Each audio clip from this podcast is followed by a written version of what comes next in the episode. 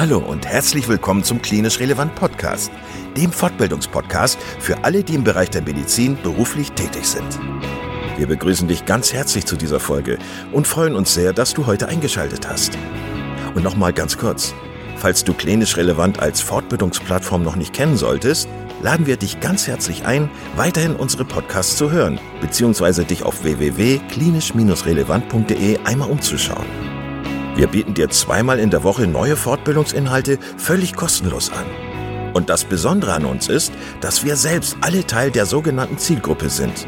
Da wir also alle selber in medizinischen Fachberufen tätig sind, haben wir unsere Beiträge natürlich pharmafrei und völlig unabhängig für dich aufbereitet. Du kannst uns überall da anhören, wo es Podcasts gibt. Und natürlich auch auf unserer Internetseite unter www.klinisch-relevant.de. Hier findest du nicht nur tiefergehende Informationen zu unserem Projekt, sondern auch den Zugang zu unserer Online-Fortbildungsakademie, auf der du weitergehende Audio- und Videofortbildungen buchen kannst. Und bevor wir in den heutigen Beitrag einsteigen, noch der allgemeine Hinweis, dass das Ganze ausdrücklich nicht nur an Ärzte gerichtet ist, sondern an alle, die im Bereich Physiotherapie, Pflegeberufe, Ergotherapie und Logopädie zu tun haben. So, und nun wünschen wir dir ganz viel Spaß und viele Erkenntnisse beim Zuhören. Heute mit Professor Sven Meuth, Direktor der Neurologischen Klinik der Uniklinik Düsseldorf. Wir sind heute zu Gast bei Professor Meuth in der Uniklinik in Düsseldorf. Professor Meuth ist der Direktor der Neurologischen Klinik hier in Düsseldorf. Und Sven, herzlichen Dank, dass du uns hier eingeladen hast zu dir in die Klinik. Wir wollen ja sprechen über die Zukunft der MS-Therapie. Das ist ein sehr spannendes Thema, wie ich finde, weil es da unheimlich viel äh, getan hat. Für den einen oder anderen ist das Thema auch sehr unübersichtlich geworden. Deswegen wollte ich dich fragen, ob wir am Anfang einmal so einen kleinen Blick zurück machen könnten. Äh, es gibt bestimmt viele Kollegen, die auch noch äh, die Zeit kennen, wo man Cortison gegeben hat oder eben Cortison. Ähm, seitdem haben sich ja wirklich Meilensteine entwickelt. Ähm, vielleicht kannst du noch mal so einen kleinen Rückblick geben. Was hat sich in den letzten Jahren getan in der MS-Therapie? Welche Meilensteine aus deiner Sicht haben sich da entwickelt? Ja, also erstmal vielen Dank, äh, dass ich dabei sein darf, sozusagen. Ja, ich glaube, ähm, historisch hat, hat sich wirklich wahnsinnig viel entwickelt. Ähm, viele Leute sagen, dass die Neuroimmunologie vielleicht der Bereich in der Neurologie ist, ähm, wo sich in den letzten Jahren am meisten getan hat.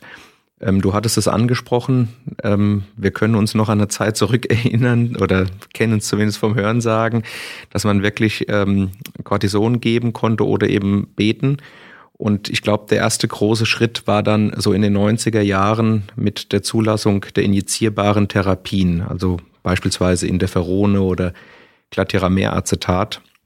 Das waren und sind ja Medikamente, die wir bis heute einsetzen, die gerade für Patienten mit mildem oder moderatem Verlauf, glaube ich, wirklich ein Segen waren und auch ein Umdenken bewirkt haben, weil bis dahin sagte man eben, man kann gegen die MS nichts tun.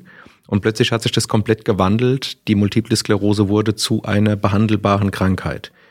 Und ich glaube, dass man dann fast ja, ich will nicht sagen jährlich, aber alle paar Jahre dann wieder ein neues Therapieprinzip finden konnte. Und ich glaube, nächster großer Schritt war die Einführung der monoklonalen Antikörper, die einfach nochmal mit einer ähm, deutlich stärkeren Wirksamkeit kamen und wo die Neurologen plötzlich auch wieder so ein bisschen zu Internisten wurden, weil natürlich mit dieser Wirksamkeit auch gewisse Nebenwirkungen kamen in Organen, die uns vorher vielleicht gar nicht so äh, am Herzen lagen, dass man plötzlich gesagt hat, wir müssen äh, aufs Herz gucken, wir müssen wieder äh, EKGs regelmäßig machen oder wir müssen die Schilddrüse im Auge haben und so weiter. Also das hat das Feld nochmal äh, deutlich, würde ich sagen, erweitert. Und dann gab es einen Meilenstein in meiner, in meiner Wahrnehmung, äh, als die ersten oralen Therapien auf den Markt kamen, dass es eine Tablette gegen die MS gab. Und daran hat, oder man hat dann auch gesehen, dass plötzlich mehr Patienten bereit waren, eine Therapie zu nehmen, weil eben plötzlich dieses IV oder subkutan intramuskuläre weg war und man eine Alternative hatte eben über Tabletten. Und in den letzten Jahren, muss man sagen, sind eben mehr und mehr Wirkprinzipien dazugekommen, so dass ich sagen würde, heute können wir Patienten, die wir rechtzeitig diagnostizieren, so gut behandeln, dass doch ganz normale ähm, ja, Leben mit Berufstätigkeit, mit Familienplanung möglich sind. Und neben den antientzündlichen Therapien richtet sich das Feld jetzt mehr und mehr auch danach zu schauen, was können wir für die schleichenden Verlaufsformen machen. Und auch da sind wieder erste Ansätze schon in klinischen Studien. Also das Feld hat sich, hat sich aus meiner Sicht wahnsinnig gut entwickelt. Und es ist eben noch dabei, sich noch weiterzuentwickeln. Also es macht richtig Spaß, in dem Bereich zu arbeiten. Kannst du vielleicht noch mal einen kurzen Überblick geben, jetzt, äh, wenn man jetzt so die Schubladen sich äh, vor Augen führt, die man vielleicht aktuell zur Verfügung hat bei Patienten mit MS in der schubförmigen Variante, ähm, welche Schubladen gibt es aktuell? Welche Therapieoptionen hat man? Also die neue S2K-Leitlinie, die ja ähm, erst kürzlich rausgekommen ist, die auch viel diskutiert wurde, muss man sagen, geht im Prinzip von drei Schubladen aus, wenn ich bei dem Bild bleibe. Es gibt einmal die Schublade der Basistherapien, also die injizierbaren, die ich schon mal erwähnt hatte, Interferone, Glatiramer-Acetat und die beiden oralen Varianten, ähm, Teriflunomid und Dimethylfumarat. Und dann gibt es, sagen wir mal, so eine Zwischenschublade, wo man sagt, wirksamer als die Basistherapie, aber vielleicht noch nicht ganz der Bereich von, von den hochwirksamen Therapien. Da wird im Moment ähm, das Fingolimod und das Clatribin reingruppiert nach Leitlinie. Und dann gibt's eben die Schublade für die hochaktiven Verlaufsformen. Da finden wir die monoklonalen Antikörper, beispielsweise Alemtuzumab, Natalizumab, Ocrelizumab. Ähm, wir finden aber auch ähm, S1P-Modulatoren äh, drunter, also alles, was auf Mod sozusagen endet. Und ähm, gegebenenfalls kommen noch weitere Therapien dazu. Ich möchte vielleicht, wenn ich das darf, ganz kurz noch einschieben. Neben der ähm, DGN-Leitlinie gab es auch ein Positionspapier der sogenannten äh, Multiple Sklerose-Therapie. Äh, damals äh, von Herrn Teuker in Würzburg gegründet. Ähm, hier wird nur zwischen zwei Gruppen unterschieden, also Medikamente für die äh, milde moderate Verlaufsform und Medikamente für die hochaktiven Verlaufsformen beides hat für und wider, wie es wie es immer so ist, wenn solche Konsensusentscheidungen äh, getroffen werden. In, meiner, in meinem Verständnis der Erkrankung ist es ja so, dass wir eigentlich zwei ähm, Formen der Entzündung im Gehirn haben. Also sozusagen die von peripher kommende Form der Entzündung, die sozusagen über die B-Lymphozyten läuft, äh, und dann aber auch dieser schleichende ähm, im Gehirn angestoßene Entzündungsprozess, der ja dazu führt, dass es zu einem chronischen, ähm, zu einer chronischen Progression der Erkrankung kommt. Hm, jetzt hast du gerade gesagt, es gibt äh, diese neuen Therapieoptionen oder die Therapieoptionen, die, die wir zur Verfügung haben, hast du gerade nochmal aufgeführt. Für diesen chronischen, für diesen im zentralen Nervensystem angestoßenen ähm, Entzündungsprozess, haben wir da irgendwas zur Verfügung, der auch da ansetzt, wenn man jetzt mal die Pathophysiologie sich anschaut? Ja, also ich glaube, das ist eines der Themen, die im Moment am meisten diskutiert werden. Wenn ich einmal ausholen darf, diese periphere Entzündung, die ist sehr ähm, durch das erworbene Immunsystem getragen, also B, aber auch T-Zellen. Und ähm, nahezu, ja, oder zumindest die meisten der aktuell zur Verfügung stehenden Therapien richten sich eben genau gegen diese B- und T-Zellen, sodass man sich gut erklären kann, warum wir die Schubaktivität gut reduziert kriegen, warum wir die Anzahl neuer, auch Kontrastmittel aufnehmender Läsionen reduziert kriegen, aber die äh, Krankheitsprogression eben nur teilweise beeinflussen können. Und das sind eben zwei Prozesse, so nimmt man das heute an.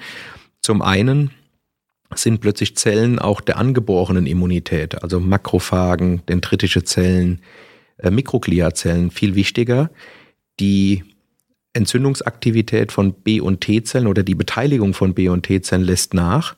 Und ein zweites Problem ist, die Entzündung zieht sich mehr und mehr ins zentrale Nervensystem zurück, findet also im Prinzip hinter einer intakten Blut-Hirn-Schranke statt. Und was haben wir im Moment zur Verfügung? Wir haben ein Medikament, das Siponimod, was eben in der eigenen ähm, Kohorte mit sekundär chronisch progredienten Patienten getestet wurde und da eine Wirksamkeit gezeigt hat. Und wir haben für die primär progrediente MS eine Studie zum Ocrelizumab. Also das heißt einmal ein Medikament, was Sphingosine-Phosphatrezeptoren moduliert, im Fall vom Siponimod, und ein Medikament, was sich gegen B-Zellen richtet, im Falle vom Ocrelizumab. Und jetzt muss man überlegen, wenn diese kompartimentalisierte Entzündung, also die Entzündung hinter der intakten Blut-Hirn-Schranke erreicht werden soll, werden wir ja Therapiestrategien brauchen, wo das Medikament auch wirklich über die Blut-Hirn-Schranke kommt und dann eben vielleicht neben diesen B- und T-Zellen auch eine Modulation dieser angeborenen Immunzellen oder der angeborenen Immunantwort bewirken kann. Und da besteht jetzt eine große Hoffnung in sogenannten BTK-Inhibitoren. Das steht für Protons-Tyrosinkinase. Und man weiß, dass diese Kinase wichtig ist für die B-Zelle, aber auch wichtig ist für die Mikrogliazellen im zentralen Nervensystem. Und das sind kleine Moleküle, da gibt es mittlerweile mehrere, auch in unterschiedlichen klinischen Phasen schon, ähm, von ganz unterschiedlichen Firmen.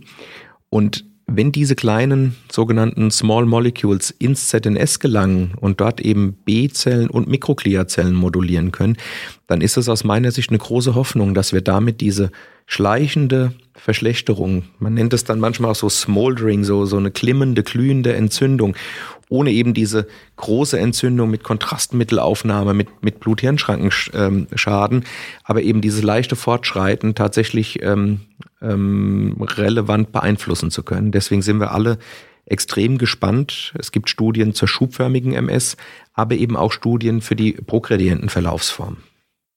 Würde dieses neue Therapieprinzip denn zusätzlich zu den bestehenden Therapieprinzipien angewendet werden oder wäre das was Singuläres? Oder weiß man es einfach noch gar nicht? Also man weiß es sicher nicht. Ich würde jetzt mal sagen, die Rheumatologen würden es wahrscheinlich aufgrund ihrer, ihrer sonstigen Erfahrungen auch mit der Kombination von Medikamenten in Kombination einsetzen. In der Neurologie sind ja gerade bei der MS mit Kombinationstherapien auch schon schlechte Erfahrungen gemacht worden, was, ähm, was Nebenwirkungen beispielsweise betrifft. Insofern werden die Medikamente im Moment als Monotherapie getestet, aber es ist eine absolut berechtigte Frage, wenn man irgendwann Medikamente hat, die eher auf ähm, das Stoppen von Progression abzielen und andere Medikamente, die eben eher auf das Verhindern von Schüben abzielen, wäre es ja der nächste logische Schritt, auch über eine Kombination nachzudenken. Aber da müssen wir auch an den Charakter des Neurologen so ein bisschen appellieren, äh, Safety first sozusagen, ähm, und versuchen, da eben ähm, auch die Erkenntnisse wahrscheinlich im Setting von Studien erstmal ähm, zu gewinnen. Wie siehst du da so den zeitlichen Horizont? Also wann ist damit zu rechnen, dass diese Präparate, dieses Wirkprinzip Einzug in die klinischen, in die klinische Versorgung halten könnte? Also wir haben in der Tat äh, zwei dieser Präparate ähm, schon in Phase 3 Studien, die am Rekrutieren sind. Das heißt also, es könnte durchaus auch in den nächsten zwei Jahren da auf diesem Bereich was passieren.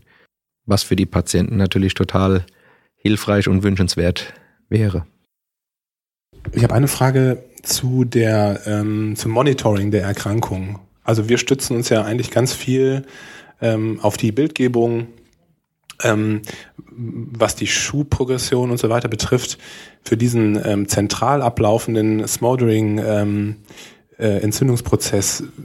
Gibt es da irgendwelche neuen äh, Methoden, um das sozusagen sichtbar zu machen? Also wir wollen ja, ja immer gerne alles sehen, wir, wir Neurologen und Ärzte. Also gibt es da irgendwelche Ansätze zu? Ja, also ich glaube, ganz generell müssen wir beim Monitoring noch besser werden, weil ich denke auch, ähm, die Tatsache, dass wir die Patienten eben in einem deutlichen Abstand von Monaten sehen, dann tageszeitliche Schwankungen damit reinkommen, wäre ja sowohl ein, ein kontinuierliches klinisches Monitoring wünschenswert. Da sieht man ähm, sicherlich jetzt auch so digitale Biomarker, wird in den letzten äh, Monaten und Jahren sehr, sehr viel diskutiert, aber auch die Bildgebung entwickelt sich weiter. Und man findet jetzt, ähm, sagen wir mal, vielleicht auch Readout-Parameter, die jetzt noch nicht so ganz bekannt sind, RIM. Lesions beispielsweise, das konnte man äh, histopathologisch auch aufklären. Also Läsionen, die im MRT nochmal einen dunklen Rand zeigen, der wahrscheinlich dafür spricht, dass dort äh, besonders viel Makrophagen, Mikroglia aktiv ist. Und äh, genau diese RIM-Lesions sind jetzt zuletzt beim ECTRIMS, beim DGN auch im Fokus gewesen dass wir eben dann doch in der Lage sind, auch diese Smoldering Lesion ähm, äh, und, und, und Smoldering Inflammation wirklich zu monitoren. Denn eins muss man ja auch sagen, im Moment halten wir die Bilder hoch und versuchen äh, mit, mit dem unbewaffneten Auge sozusagen äh, irgendwelche Atrophie-Raten zu sehen. Und wir wissen, dass die liegen unter ein Prozent. Das heißt, wenn wir als, als Ärzte mit dem bloßen Auge Atrophie detektieren, dann ist wahrscheinlich der Prozess so weit fortgeschritten, dass man gar nicht mehr so richtig eingreifen kann. Und insofern sind wir sehr dankbar eben für diese neuen, ähm, feineren Bildgebungstools, um eben zum Beispiel dieses diese Progression zu monitoren und dann eben aktiv auch behandeln zu können. Denn das ist ja immer unser Problem aus meiner Sicht.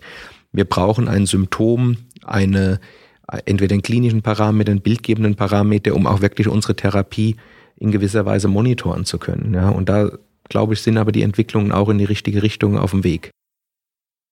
Wir sind ja schon so tief jetzt in zukünftige Therapieprinzipien eingestiegen, aber im Grunde läuft man der Entzündung ja immer ein Stück weit hinterher. Und irgendwann haben wir auch schon gesagt, ähm, kommt es klinisch zu einer zu einem chronisch progredienten ähm, Prozess und es kommt zu einer Hirnatrophie. Ähm, gibt es denn auch Ansätze, die so in Richtung Neuroregeneration gehen bei der Erkrankung? Also ich, ich würde da auch gern noch mal ein, ein, ein Stück weiter ausholen. Ich glaube wirklich, das Beste, was man tun kann, um Neurodegeneration zu verhindern, ist eben konsequent antientzündlich zu behandeln. Gerade in den letzten Jahren sind nochmal auch hochrangig publizierte Arbeiten aus Registerstudien, zum Beispiel aus Skandinavien rausgekommen, wo man Leute dann mal über zehn Jahre beobachtet hat seit Diagnosestellung und dann auch ein bisschen stratifiziert hat, welche Medikamente diejenigen hatten. Und man kann wirklich sagen, wir sind mit diesen potent antientzündlich wirksamen Medikamenten in der Lage, die Rate an SPMS-Patienten, also die Patienten, die eine sekundäre Progredienz übergehen, ähm, relevant zu ähm, reduzieren und wir sind in der Lage, diesen Übertritt in die SPMS relevant nach hinten zu schieben.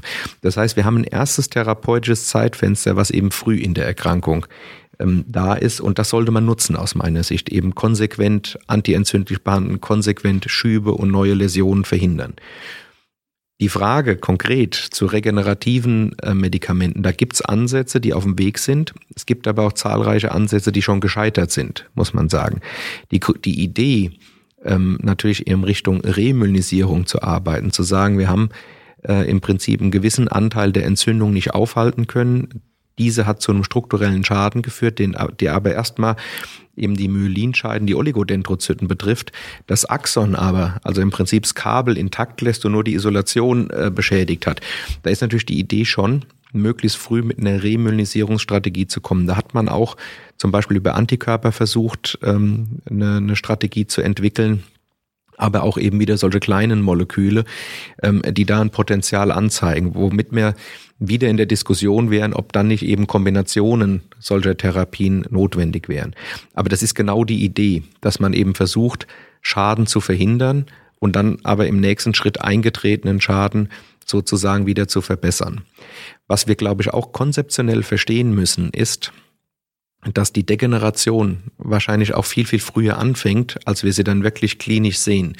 Und deswegen ist es vielleicht auch ähm, ja fast ein bisschen kurz gedacht, wenn man sagt, naja, man wartet bis zu einem Zeitpunkt X im Krankenverlauf und dann fängt man an, regenerativ zu behandeln. Vielmehr müsste man ja sagen, von Anfang an versucht man einen gewissen Schutz von Myelinscheiden, einen gewissen Schutz von Nervenzellen auf den Weg zu bringen denn das ist wie bei unserem Rasenmäherkabel. Wenn wir einmal übers Kabel gefahren sind und es ist diskonnektiert oder durchgeschnitten, dann hilft es auch nichts mehr, äh, mit Klebeband das Außen wieder schön zu machen. Leiten wird es trotzdem nicht. Ja?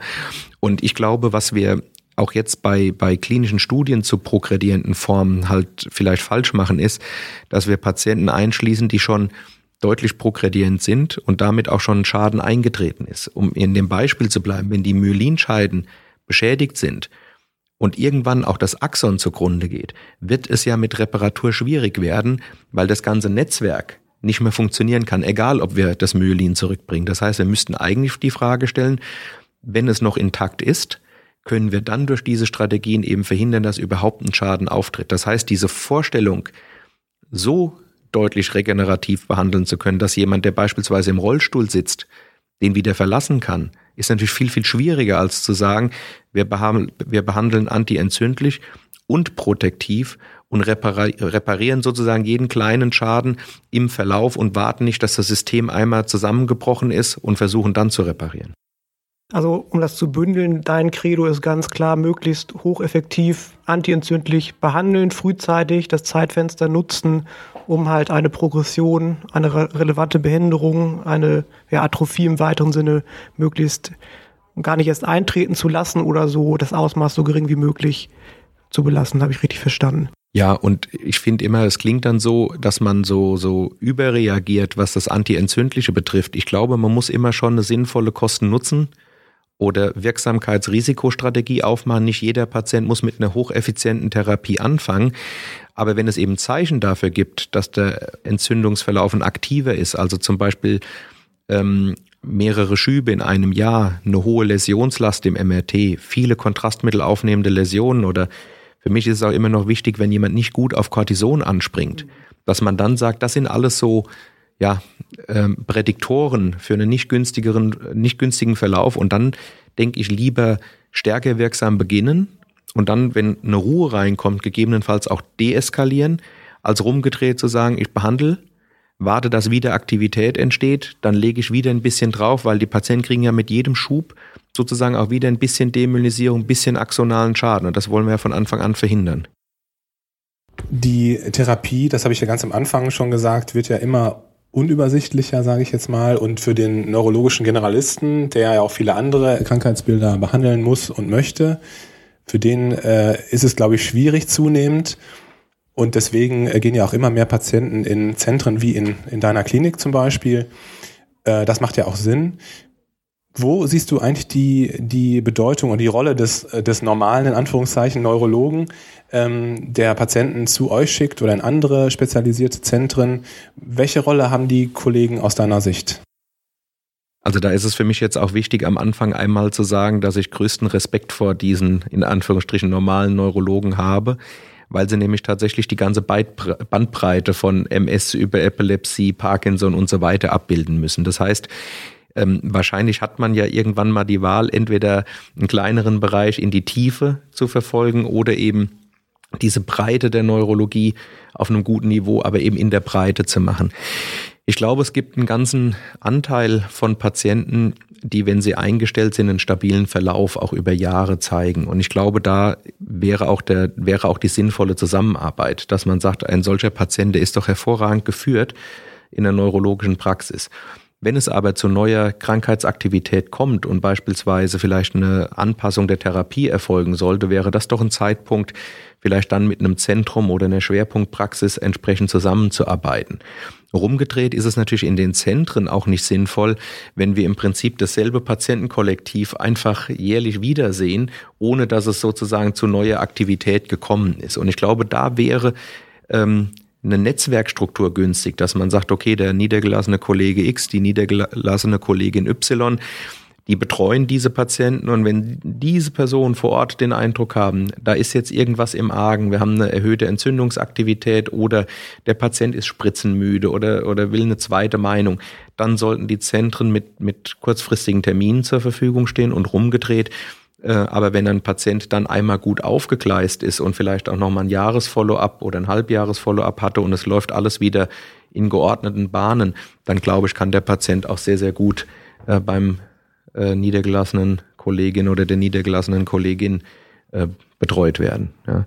Ich glaube, es braucht auch da einfach ein offenes Miteinander. Ja. Ich glaube, diese alten Zeiten, dass da äh, Zentren gegen Niedergelassene und so, ich glaube, das ist nicht im Sinne der Patientenversorgung, sondern man muss überlegen, alle Strukturen haben bestimmte Vorteile. Und was ich zum Beispiel auch manchmal von niedergelassenen ähm, Leuten höre, ist, dass zum Beispiel eine Infusionsinfrastruktur äh, sich unter Umständen in den Praxen sehr viel schwerer realisieren lässt als in den Kliniken. Wir haben hier ein großes Infusionszentrum. Wenn ich über eine Therapie nachdenke, habe ich die Infrastruktur überhaupt nicht im Blick. Ich kann rein über Wirksamkeit und Nebenwirkung kommen, weil es im Hintergrund läuft.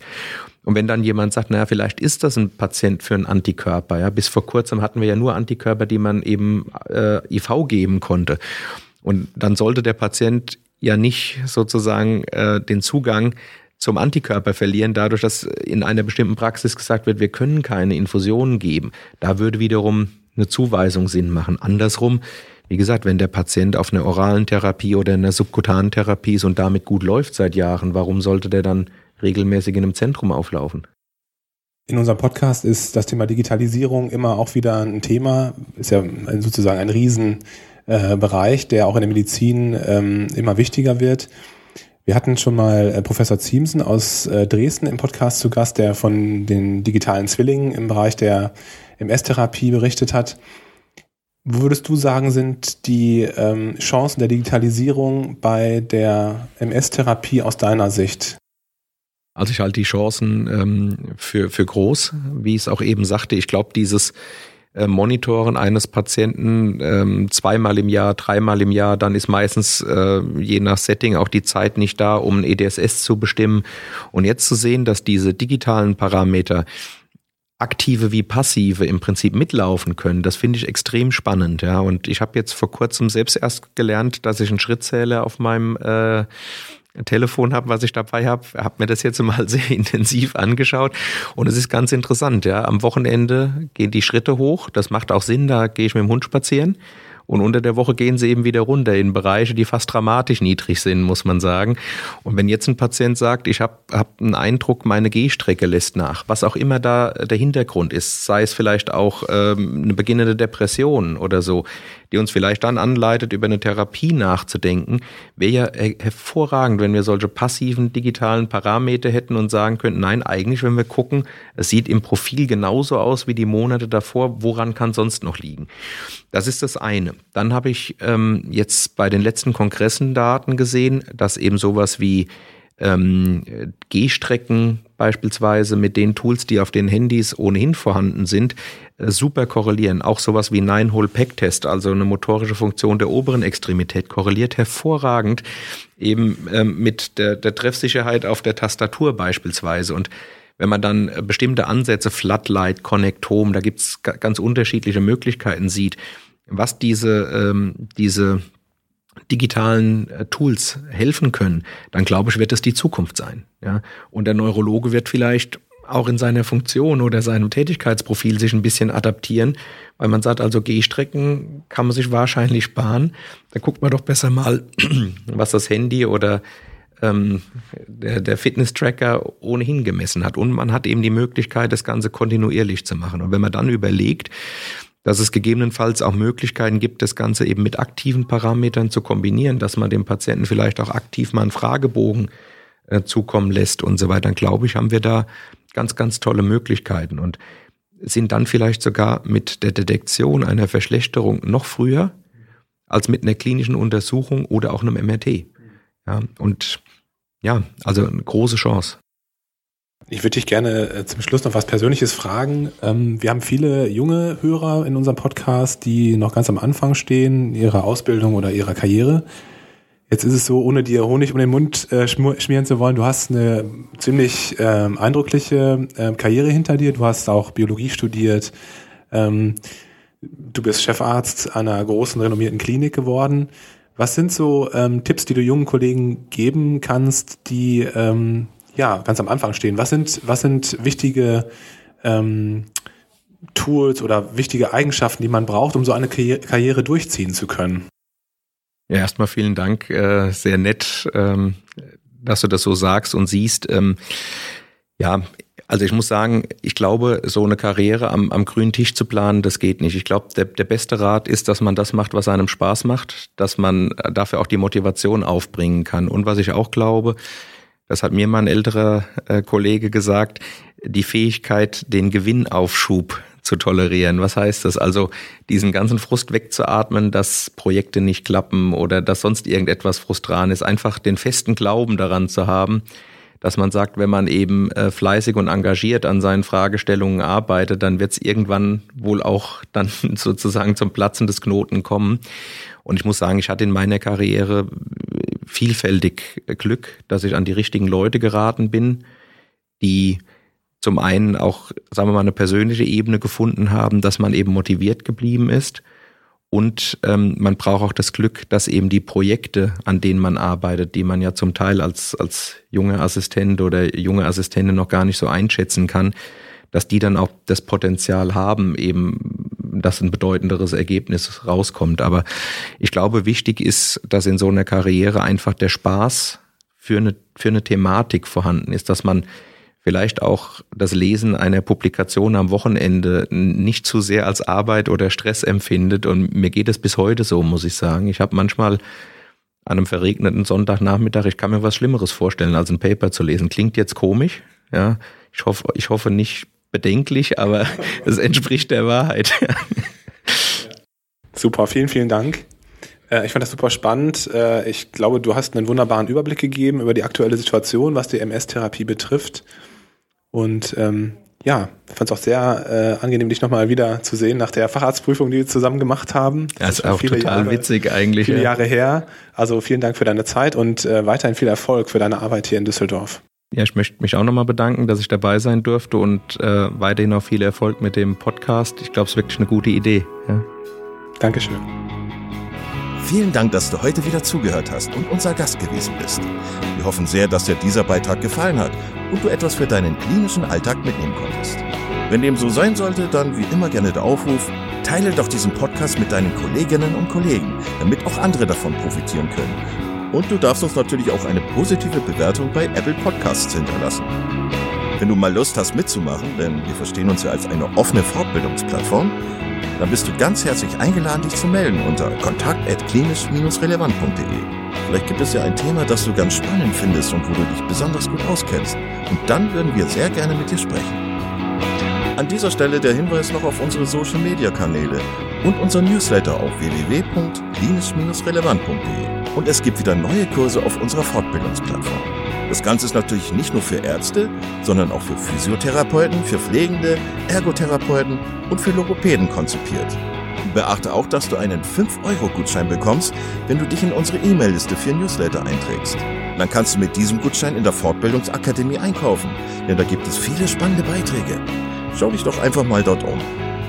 Also, ich wünsche dir jetzt eine gute Zeit und freue mich schon, wenn du beim nächsten Mal wieder einschaltest. Pass auf dich auf, bleib gesund. Bis zum nächsten Mal. Ciao.